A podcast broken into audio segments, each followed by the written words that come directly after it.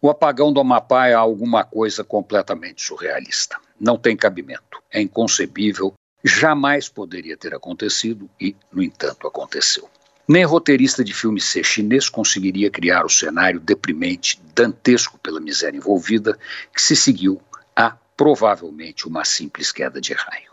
Segundo as informações iniciais, o raio caiu, acertou um transformador que explodiu e ateou fogo num segundo, enquanto o terceiro estava em manutenção. Independentemente da causa, o colapso foi imediato. O apagão veio, viu e venceu. Em poucos minutos, centenas de milhares de brasileiros começaram a pagar as penas do inferno, antecipando, eventualmente de forma indevida, um castigo que poderia não ter que acontecer. Dizer que a culpa é deste governo seria exagero.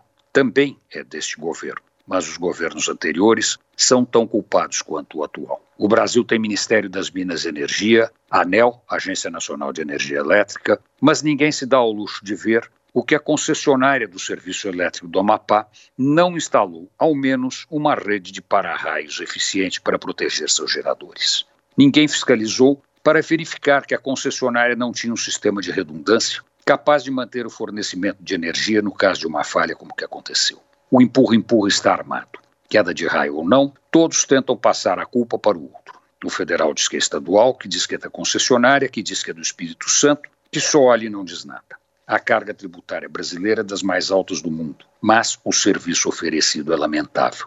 O duro é que o ministro da Economia quer criar mais impostos sem dar nada, absolutamente nada, em troca.